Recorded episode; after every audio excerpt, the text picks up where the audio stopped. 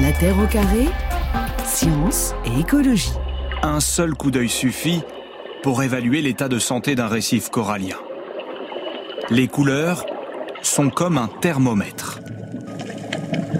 Quand elles sont vives, extravagantes, le corail est en pleine forme. À cause du réchauffement climatique, la température des océans augmente. Le corail étouffe, il blanchit. TF1 en février dernier, que se passe-t-il sur la grande barrière de corail C'est ce que nous allons vous raconter cet après-midi avec nos invités Pascal Joanneau, donc avec nous à Paris, Laetitia Edouin en duplex de Tahiti. C'est vrai que depuis quelques années, on ne cesse d'entendre parler du blanchissement de la grande barrière et le dernier épisode en date toucherait 91% de cet écosystème unique au monde. Dans certains cas, comme à Magnetic Island dans la baie de Cleveland en Australie, on qualifie même donc le phénomène d'extrême. Laetitia Edouin, donc les titres de la presse étaient très alarmistes hein, ces derniers jours concernant euh, l'ampleur de ce blanchissement. Euh, le sont-ils à juste titre, vous qui êtes sur place et qui étudiez donc euh, entre autres la Grande Barrière? Bah oui, je pense qu'effectivement, euh, c'est alarmant en fait ce qui se passe, notamment parce que cette année, on est dans ce qu'on appelle une année plutôt froide. C'est les années euh, Lanina, où du coup, normalement, c'est pas des années où on s'attend à avoir des épisodes de blanchissement parce que la température de l'eau, elle est censée être plus froide en quelque sorte que d'habitude, donc les, coraux devraient être protégés. Et là, c'est effectivement assez rare d'observer des épisodes de blanchissement durant ces années-là. Mhm. Et du coup, ça devient inquiétant parce qu'on a l'impression qu'elle a jamais de répit cette grande barrière, et que finalement, plus les années passent, plus finalement ces épisodes, bah, ils deviennent fréquents et, mm. potentiellement ils pourraient devenir annuels, comme ce que prédit le GIEC Alors un petit point de géographie quand même, parce que c'est vrai qu'on est dans le Pacifique, mais vous là vous êtes euh, à Tahiti, la grande barrière de corail c'est l'Australie, euh, donc vous êtes à, combien de kilomètres? Est-ce que vous avez l'occasion d'y aller régulièrement pour, euh, pour plonger ou pas? Non, alors moi c'est vrai que moi je suis plutôt euh, focalisée sur la Polynésie française.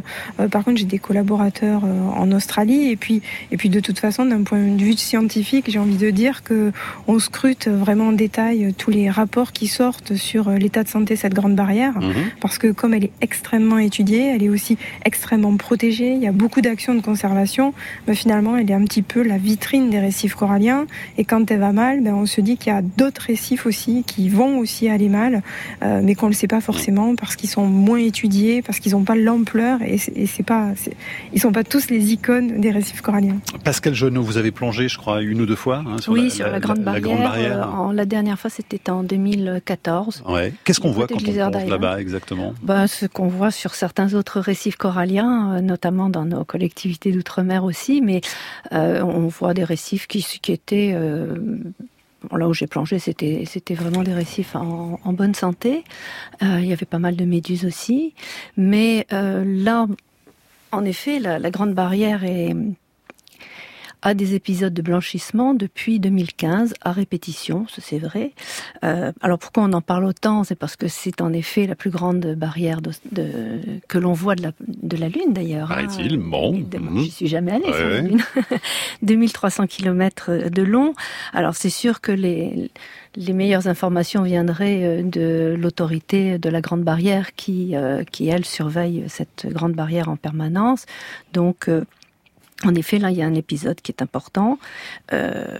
Quand on parle de corail, on parle de quoi alors exactement? Quand on parle de corail? Oui, exactement. Parce qu'on parle de récif corallien, il y a le corail en lui-même. Le socle, si vous voulez, du récif corallien, ce sont les coraux. Alors, nous, bonjour Laetitia d'ailleurs, à distance, nous, les, les scientifiques spécialistes des récifs coralliens, euh, le mot scientifique, ce sont les scléractinières. Souvent, on emploie le mot corail un petit peu, euh, un petit peu à tort et à travers. Ce dont nous allons parler, Laetitia et moi, sont les scléractinières, ceux qui construisent le récif. Ce sont des animaux qui appartiennent à un grand groupe qu'on appelle les cnidaires. Ils ont tous en commun des cellules urticantes qu'on appelle les cnidoblastes.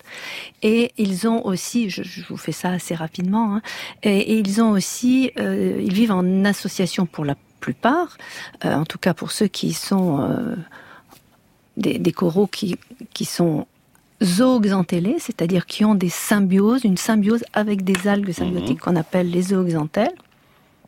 Donc la plupart des récifs coralliens qui euh, construisent, la plupart des, coraux qui construisent le récif corallien, donc, sont zooxanthellés. Alors qu'est-ce qui se passe quand il y a un phénomène de blanchissement.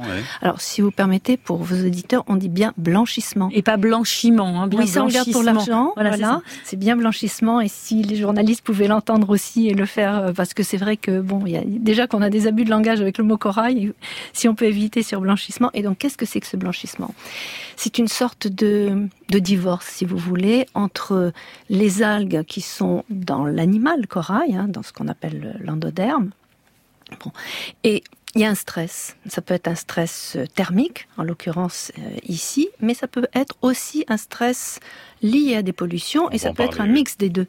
Et alors, ce qui se passe à ce moment-là, il y a il y a un divorce, vous dites Moi, je dis que c'est un rejette entre l'algue et le corail. Il rejette l'algue et il, il Voilà. Et, et, et, bon, bah donc l'algue, les algues sortent. Mm.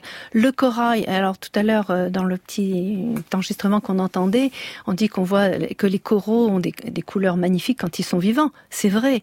Mais malheureusement, quand ils sont en train de blanchir, c'est un autre paysage qui n'est pas forcément euh, le plus catastrophique au départ. C'est-à-dire que moi, pour l'avoir vu euh, en évolution, on voit des coraux qui commencent à blanchir justement, et là on voit des coraux qui sont presque fluorescents. c'est la fin quasiment d'ailleurs cet épisode-là. Hein. C'est le chant du, du cygne, du, hein, corail. Et, c'est enfin c'est malheureux de le dire, mais c'est vrai que c'est magnifique parce que les coraux sont un peu roses, un peu bleus, fluorescents. Mais il faut pas s'en réjouir. Mais, pour oh surtout pas parce que là ils ne laissent apparaître que leurs pigments animaux. Hmm. Et quand, le, quand on en est là, il est déjà bien très souvent il, est trop, il est bien trop tard et, et ils vont mourir. Laetitia Edouin, justement, une précision, parce qu'on parle d'un nouvel épisode là, de blanchissement, et c'est 91% sur l'ensemble de la, de la Grande Barrière par rapport aux, épisodes précédents. Qu'est-ce que ça signifie? Est-ce que ça veut dire que les coraux peuvent se rétablir si les conditions justement s'améliorent? Ou est-ce que c'est une accumulation finalement par rapport à, l'état déjà très, euh, très abîmé hein, des, des coraux? Oui, alors là, effectivement, c'est 91% de coraux blanchis. Et euh, ce qu'on espère et ce, que les scientifiques euh, pensent hein, sur, ceux qui ont fait les, évaluations en Australie, c'est que comme on est sur un, événement quand même de température, d'anomalie température qui est pas très fort, eh bien on espère que les coraux blanchis vont s'en remettre. Parce que comme l'expliquait Pascal, en fait, il y a un divorce entre le corail et l'algue, mais finalement, si ce stress de température ne dure pas trop longtemps, mm. eh bien les coraux vont pouvoir récupérer les algues et finalement retrouver leur couleur. Donc ce qu'il faut bien comprendre, c'est qu'un corail blanchi, c'est un corail qui est malade, c'est un corail qui est stressé, mais c'est pas un corail qui est mort. Il peut s'en remettre. Voilà. Et, est-ce que, pardon, est-ce que l'accumulation euh, d'épisodes de blanchissement peut quand même affaiblir et faire qu'ils s'en remettent un petit peu moins bien à chaque fois? Alors oui et non, ça va dépendre de certaines espèces et de certains genres coralliens parce que des fois l'accumulation des épisodes comme ça permet aussi ce qu'on appelle au corail en quelque sorte de mieux résister aux futurs épisodes de blanchissement. Ceux qui ont survécu du moins. Il y en a qui vont mourir, donc cela on les aura perdus. Mais finalement, on, on observe aussi finalement qu'en quelque sorte certains épisodes permettent d'entraîner certains coraux finalement à faire face à d'autres épisodes futurs. Mais après, tout dépend aussi finalement de l'intensité de l'épisode futur. Voilà. Pascal Joanneau. Et donc là, comme on pense que les températures sont, sont, sont pas trop fortes, finalement l'anomalie est pas trop forte. Donc ce qu'on espère, c'est que finalement on va avoir peu de mortalité qui va suivre après cet épisode de blanchissement. Mais ça, on le saura que dans à peu près 4-5 mois, en fait. Il faut vraiment attendre de savoir comment ces coraux blanchis vont être capables de se remettre. Il y a une grosse alerte, hein, quand oui, même. une grosse alerte. Si je peux me permettre, quand euh, j'étais directrice de l'aquarium à, Nouméa, j'ai, évidemment, ça, on le vivait, l'aquarium est un, une espèce de diverticule du lagon, c'est de l'eau naturelle, hein, et, et, température euh, absolument ambiante. Et on a assisté à un phénomène de blanchissement dans tous les bacs de l'aquarium, comme on avait eu aussi en 90, enfin, en 98 en, en mer. Et alors, dans un des aquariums, ça c'était absolument assez intéressant à voir, c'est qu'on a des espèces, c'est pour ça que je, je, vais dans le sens de, de, Laetitia, il y, a des, il y a des espèces de coraux qui blanchissaient, donc qui allaient vers, euh, ce, enfin qui étaient stressés par l'augmentation de la température, et quelques-uns, alors ça c'était assez étonnant, sincèrement, quelques-uns qui avaient l'air de, de récupérer des oxantelles et qui étaient eux très en forme. Donc au même endroit finalement. Dans un bac, vous imaginez, dans un bac de 1200 litres. c'est et comment on l'expliquait alors? Ben, voilà. Mystère pour, pour, pour, moi, en tout cas, c'était un mystère. Et... Donc c'est un objet d'étude pour les scientifiques, j'imagine, pour essayer de comprendre ce qui se passe. Mais c'est vrai que ça peut être, ça peut être réversible.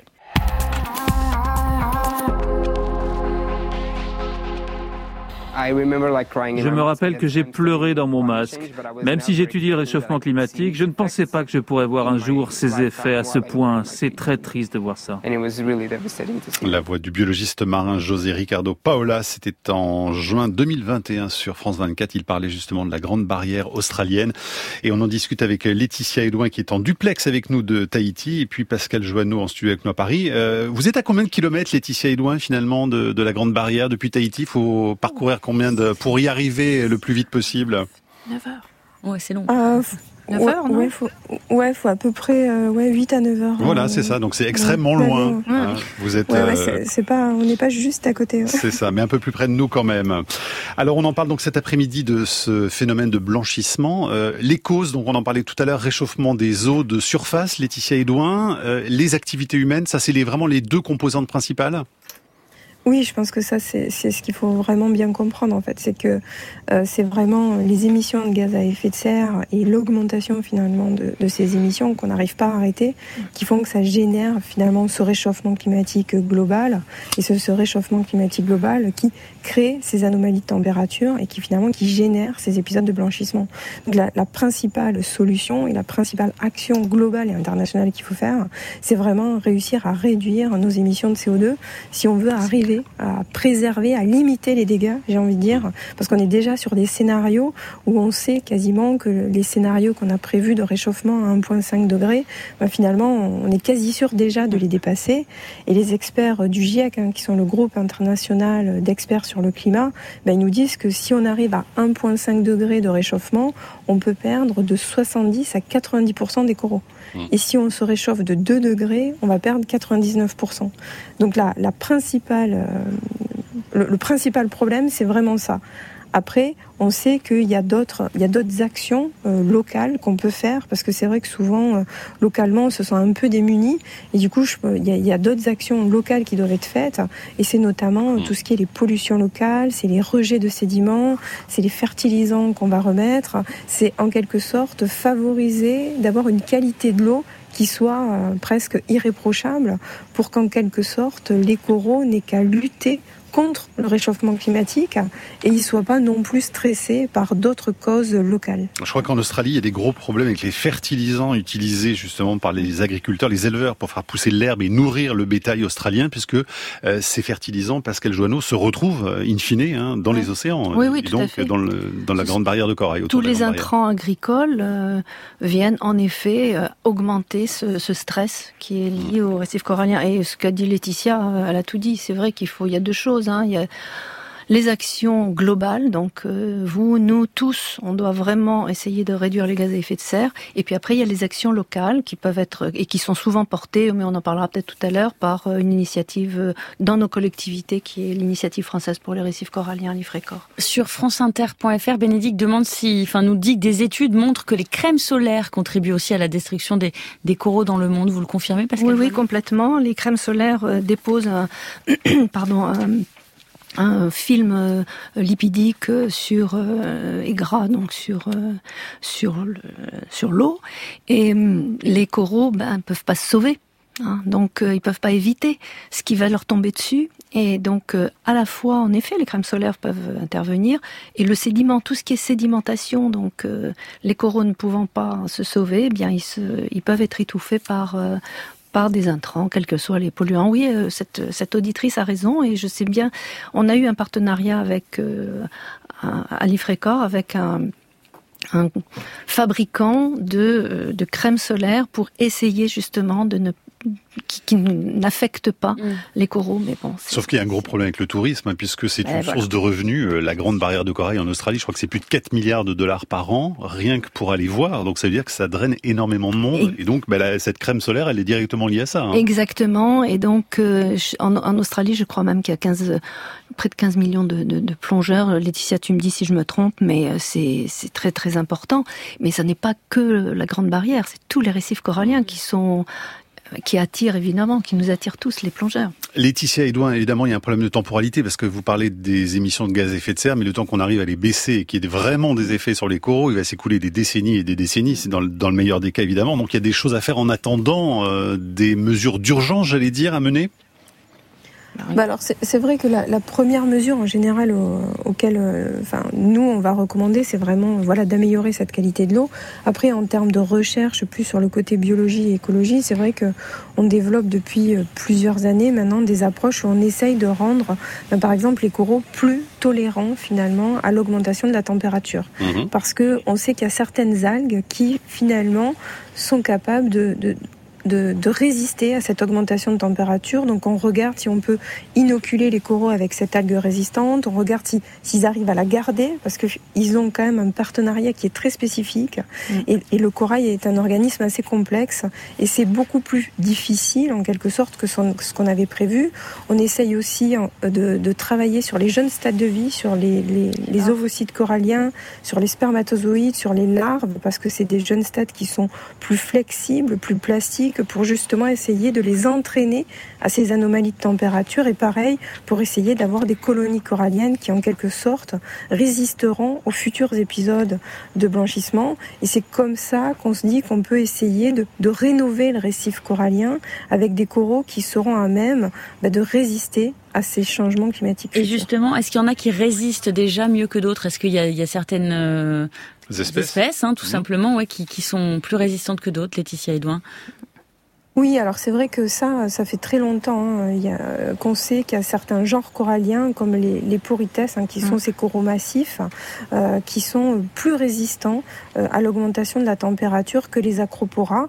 Euh, sauf que les acroporas, c'est finalement des coraux qui, qui sont très jolis, qui ont des structures qui sont très fines, qui ont beaucoup de branches, ou alors qui forment des plateaux, et qui donnent en quelque sorte toute la complexité, toute la structure au récif corallien.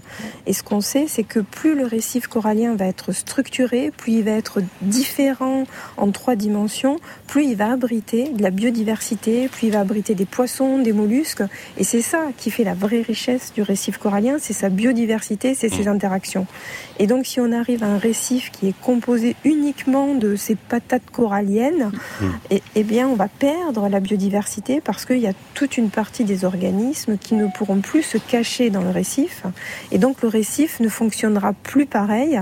Et du coup, on va commencer à altérer ce qu'on hmm. appelle les services écosystémiques que nous rendent les récifs coralliens et dont il y a plus d'un demi-milliard de personnes qui dépendent. Donc c'est vraiment là tout l'enjeu, c'est que même s'il y a des coraux qui résistent, eh bien ceux-là vont pas suffire à maintenir les services dont l'humain a besoin.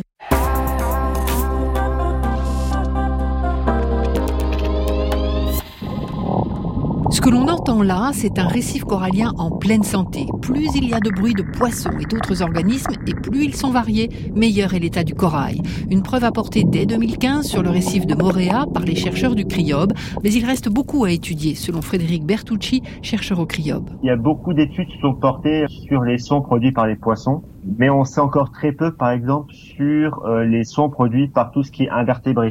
Ça peut être les oursins, euh, les crevettes, les crabes, ce qu'on appelle la faune cryptique, puisque elle vit euh, cachée, on la voit pas, mais par contre on l'entend. Et c'est d'ailleurs la source de son qui domine les récifs coralliens.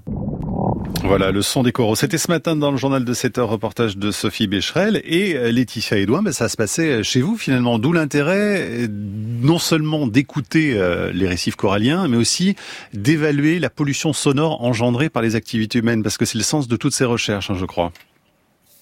Oui, c'est vrai qu'aujourd'hui, finalement, tout ce qui est euh, l'acoustique euh, du récif corallien euh, sert à deux choses. À la fois, maintenant, on peut l'utiliser en quelque sorte comme un proxy de la biodiversité.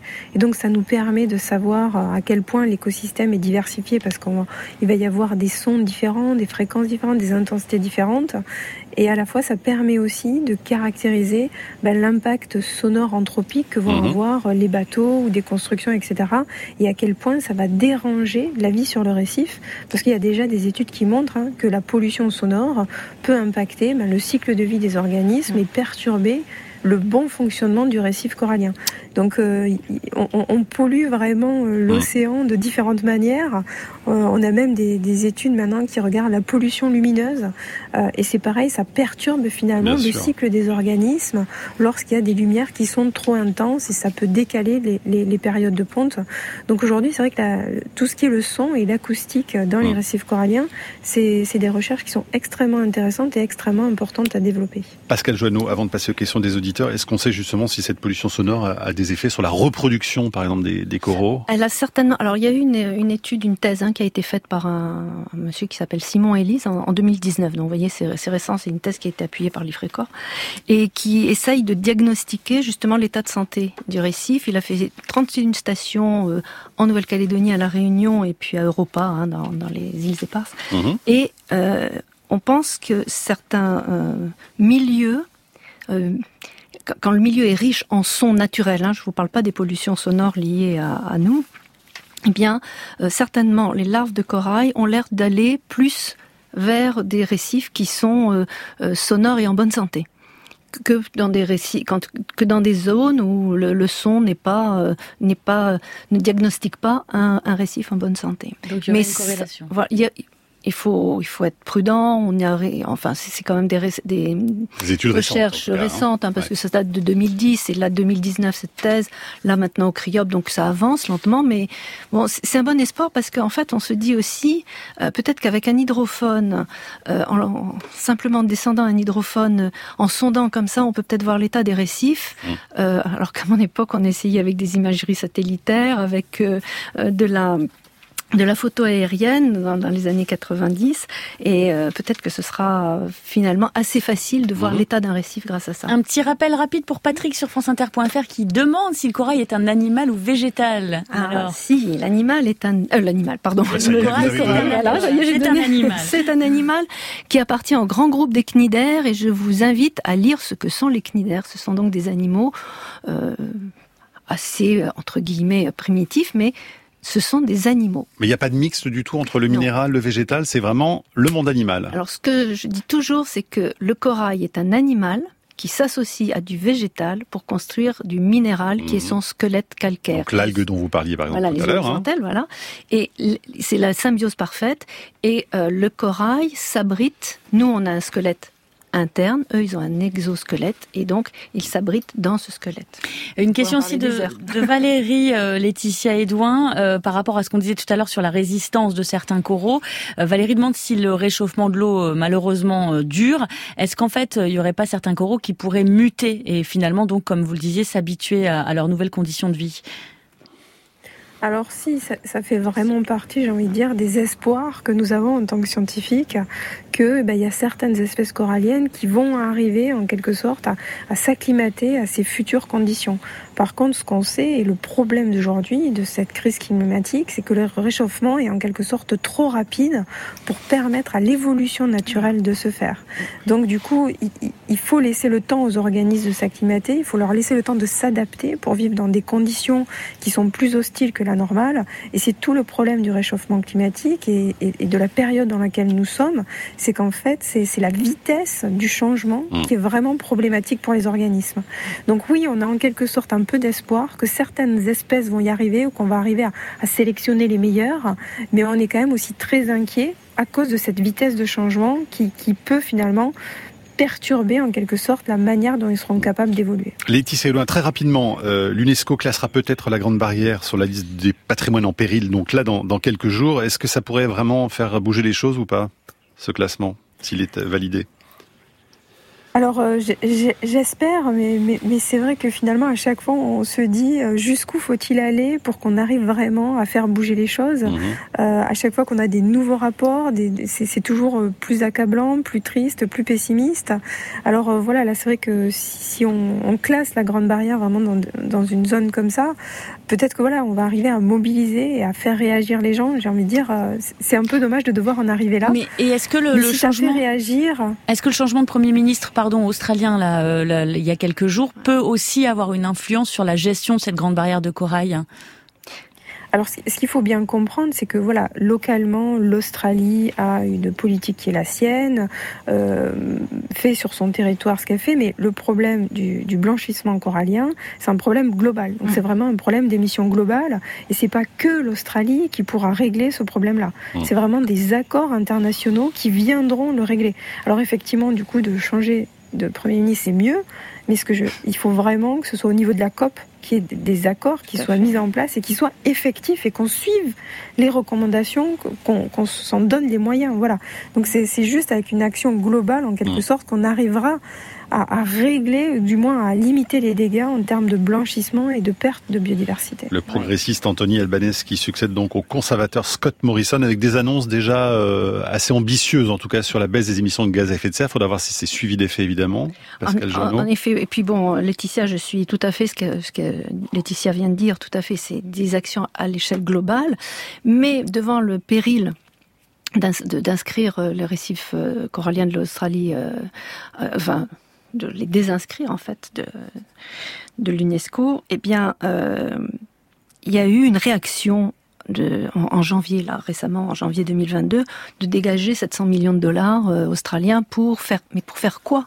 Hmm. C'est ça qui est important. C'est pas tant d'avoir de l'argent, c'est qu'il hmm. faut faire à l'échelle globale, comme le disait euh, Laetitia, mais à l'échelle locale aussi, diminuer les intrants, sensibiliser les populations. Mais les, les, Australiens sont sensibles à leur propre Peut-être aussi réguler le tourisme hein, ou pas Alors ils le font aussi, mais mais tout ça c'est euh, ça n'est pas que euh, des petites actions locales, c'est vraiment à l'échelle globale. Parce que connaissant bien les, les Australiens aussi, euh, euh, on a beaucoup de collègues australiens qui sont déprimés de, de, de voir ça, mais. Chacun essaye de faire la politique des petits pas chez soi, mais aussi, on a vraiment une action globale à faire. Il n'y a, rien à faire. Alors heureusement, on a quand même des bonnes nouvelles, Laetitia Edouin, où vous êtes à Tahiti, puisqu'on a découvert à 172 mètres de profondeur un corail particulier. On va en parler dans un instant. Après ce court reportage de France 24, tourné en janvier dernier sur place avec euh, l'explorateur Julien Barbère de l'UNESCO et le photographe explorateur Alexis Rosenfeld. On part dans un, dans un monde inexploré, explorer l'inexploré. C'est assez... Euh, c'est assez motivant et grisant. 30 à 40 mètres plus bas, le spectacle est grandiose. Des coraux immenses en forme de rose s'étendent sur au moins 3 km. Ce récif, beaucoup plus profond que les autres, semble intact. Seulement 20% de l'ensemble des fonds marins sont cartographiés en haute résolution. C'est incroyablement peu quand on pense qu'on a une meilleure image de la Lune ou de Mars. Alors, Laetitia Edouin, c'est le récif corallien de, de l'espoir, on pourrait dire presque alors c'est pas le récif corallien d'espoir, mais l'exploration qu'on a aujourd'hui du, récif dans ses profondeurs, c'est-à-dire en dessous de 30 mètres, nous montre qu'il y a toute une vie récifale qui s'y développe et qu'on ne soupçonnait pas jusqu'à présent. Et c'est vrai que quand, quand on plonge jusqu'à euh, voilà 40-50 mètres, on part de la surface à 6 mètres où le récif a été dégradé par l'épisode de blanchissement de 2019. On a beaucoup d'algues, beaucoup de corail morts. On va avoir 10-15% de corail vivant et on va descendre le long de la pente récifale et vous arrivez à 40 mètres et vous avez 70% de corail vivant. Donc c'est vrai que vous découvrez un nouveau récif, mhm. insoupçonné en quelque sorte, et on pense qu'il est resté protégé du changement climatique parce que justement il est localisé plus profond, parce que les eaux elles sont un peu plus froides, elles sont aussi plus variables, donc en quelque sorte il est plus à même d'expérimenter des augmentations de température et aussi, il a beaucoup moins de lumière qui pénètre. Parce que plus on va aller dans les profondeurs du récif, plus la lumière diminue. Et ce qu'on sait, il y a des expériences qui ont été faites en aquarium, c'est que le blanchissement, il est dû à une, à une augmentation de la température et à de fortes intensités lumineuses. Ce qui veut donc, dans les profondeurs du récif, les, les coraux sont en quelque sorte plus protégés parce qu'ils ont moins de lumière. Ce qui veut dire, Laetitia Edouin, que ça vous ouvre potentiellement une porte pour euh, d'autres euh, découvertes et donc d'autres explorations? Oui, alors du coup, on a, on a continué à explorer euh, cette zone en dessous de 30 mètres. Et finalement, euh, souvent, plus on, plus on explore entre 30 et 45 mètres de profondeur, et eh bien finalement, à chaque fois, on va quasi découvrir bah, des récifs où le recouvrement corallien est plus élevé qu'en surface. Et donc ça, c'est extrêmement important parce que bah, déjà, ça, ça donne quand même de l'espoir sur les récifs coralliens et que c'est des zones qu'on connaît très peu. On connaît moins d'un tiers de ces récifs. Mmh. Il y a des études récentes qui ont montré qu'ils pouvaient contribuer à plus de 50% en termes de surface du récif corallien. Donc aujourd'hui, on a en quelque sorte une vision un petit peu biaisée du récif corallien, qui est vraiment un récif corallien de surface, parce qu'on avait longtemps considéré que comme le corail est cet organisme qui vit en symbiose avec cette algue, elle avait besoin de lumière, donc forcément elle devait vivre dans les entre 0 et 30 mètres. Pascal Joanneau, c'est quand même étonnant parce que ça se passe sur notre planète Terre quand même ça, hein, et c'est encore des découvertes assez récentes finalement. Oui, et puis et puis il faut rajouter aussi que euh, on avait beaucoup moins de moyens techniques pour descendre profondément. Mhm. Hein, donc euh, il y a des tas de choses qu'on ne sait pas encore euh, de ce qui se passe sous l'eau, même en grande en très grande profondeur, bien sûr. on est à 170 mètres, c'est pas, c'est pas, non plus les abysses. Quoi, voilà, hein. pas, ce sont pas les abysses. Et est-ce qu'il y a un problème de moyens du coup, Pascal Joanneau? Je veux dire, il y a des moyens aujourd'hui. Alors on va pas opposer les disciplines, bien sûr, mais il y a énormément de moyens pour aller on le dit souvent, explorer les exoplanètes, etc. Et aujourd'hui, en fait, on ne sait même pas ce qu'il y a sous nos pieds. Euh, est-ce qu'il y a un petit problème par rapport à ça? Bah, Évidemment, c'est pas une scientifique qui va dire qu'on a trop de moyens. On manque toujours de moyens. Je pense que Laetitia pourra en parler. La preuve, c'est que on lance des, programmes qui ne sont pas euh, forcément des programmes euh, financés par mais qui font appel, aux, citoyens. Hein. On, a, on a lancé un programme avec l'IFRECOR et la Fondation de la Mer qui s'appelle SOS Corail pour essayer de faire financer euh, des programmes. Alors pas, pas spécialement de recherche. Là, ce, que, ce dont parle Laetitia, c'est vraiment de la recherche fondamentale, mais euh, des, des, des programmes de, de financement euh, participatif.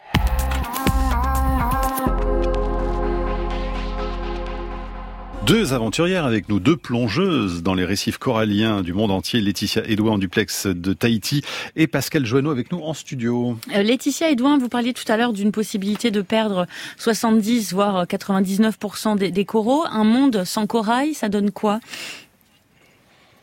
Ben, un monde sans corail, ça veut dire qu'on va se retrouver avec euh, plus d'un demi-milliard de personnes euh, qui vont pas euh, forcément avoir de revenus économiques, qui vont pas trouver de la nourriture pour eux et qui finalement aussi ne seront pas protégés par les vagues. Donc ça va vraiment être un monde où on va avoir des réfugiés climatiques dont il va falloir s'occuper.